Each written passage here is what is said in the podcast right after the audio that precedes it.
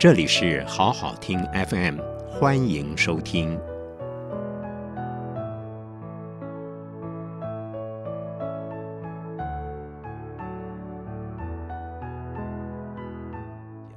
我是主持人陆杰明。如何开始购买？How？如何？其实每一个人的起都不太一样。第一个，好朋友，好朋友的带领，一个好朋友自己钻研进来。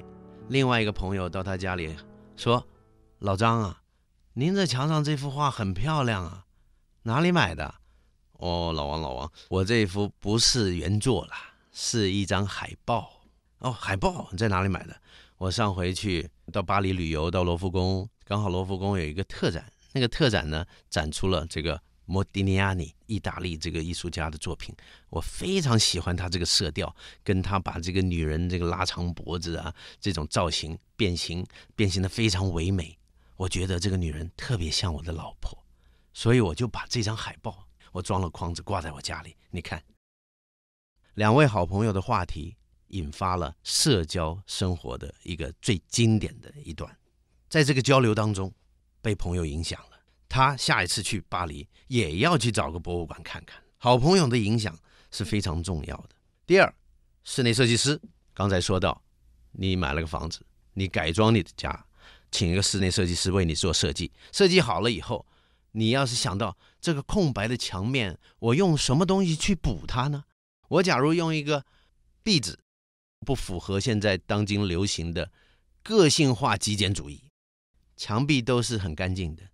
要挂上的东西都必须点亮整个家居的气氛，并且也代表着这个家的主人的品味。这个在欧美特别讲究这个。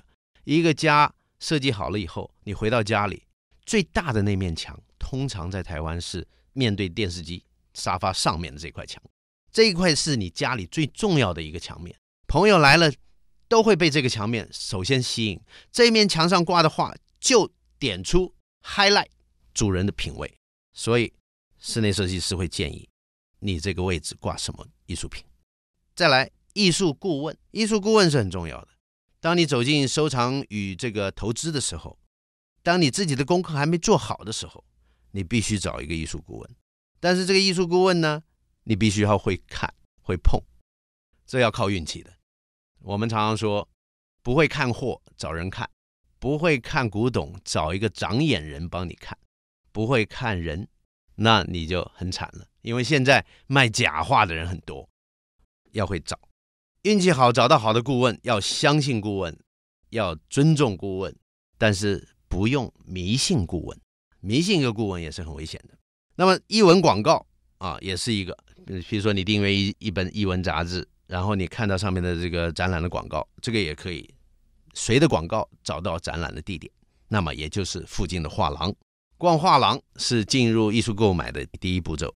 那么，所以你要借着艺术杂志，借着朋友的聊天，借着专业人员的顾问的介绍，你会找到一家好的画廊，或者是你可以寻找一家好的画廊。接下来就是 Who 买谁的作品，买对的艺术家的作品。什么是对的艺术家？我是说对的这个意思。对的艺术家必须具备几个要素。第一，鲜明的风格，它必须不是抄袭别人的，它必须是独创的。鲜明的风格是优先重要的。我们认为你可以吸收大家，然后创出自己的风格。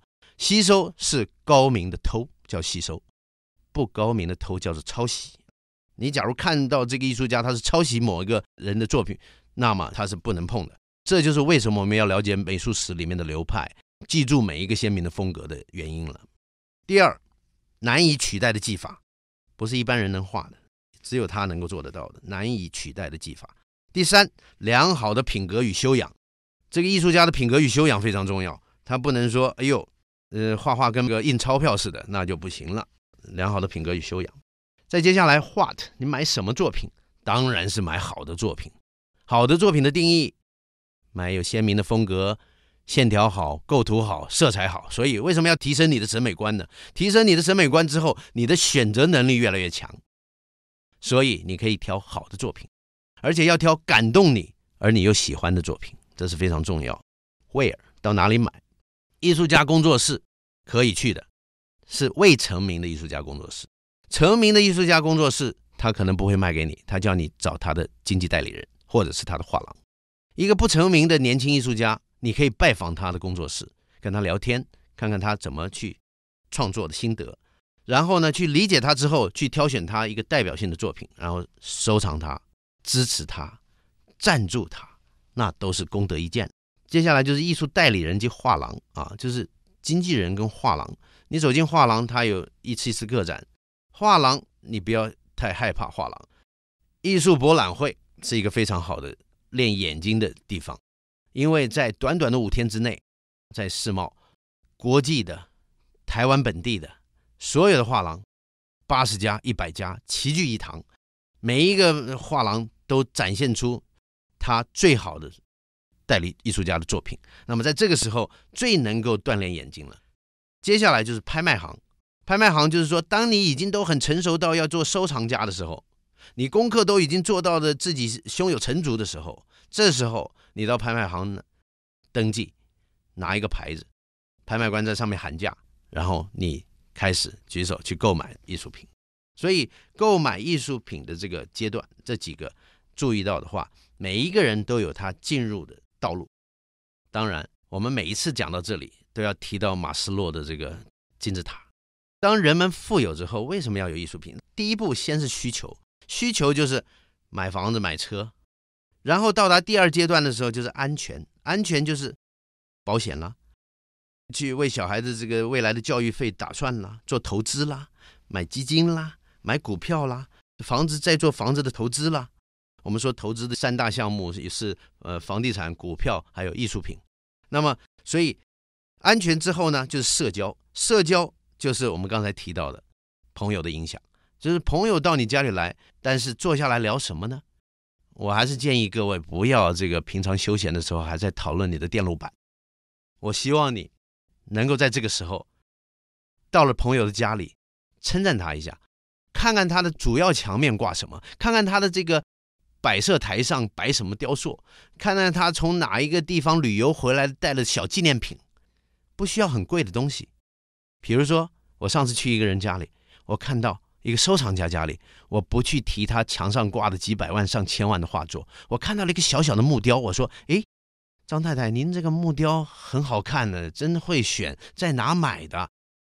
他说：“哎呀，我跟我先生上次情人节之后，我们就已经订好了，我先生带着我，我们去了大溪地，我们住在那里将近住了半个月，我们再一次的造访了那个。”很有名的老雕塑家在大溪地，然后我们看到老雕塑家，老雕塑家说：“哎呀，我告诉你，最近我收了一个很有才华的徒弟，那个徒弟才二十多岁，你我带你去他的工作室看看。”结果我们就造访了这个年轻的雕塑家，我们看到他的作品，然后吃完他的烤鱼，挑了他这一件作品带回来，在他二十件里面挑了这一件作品，我称赞他眼光独到。这件作品多少钱？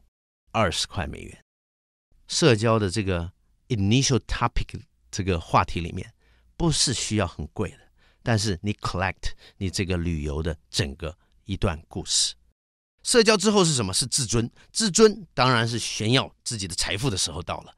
走进来看到墙上一幅画，吴冠中、廖继春、陈澄波，拍场价格两三千万以上。那么这个时候是一个自尊的表现。是我拥有的概念，是收藏的最高境界。那么再往金字塔的最上方是自我认知，自我认知这个概念，就是我们刚才那个小木雕的概念。你可以逛完博物馆，拜访完木雕艺术家，你收的就是一件小作品，但是它是最好的。谢谢各位听众的收听，艺术 ABC，我是陆杰明，我们下次见。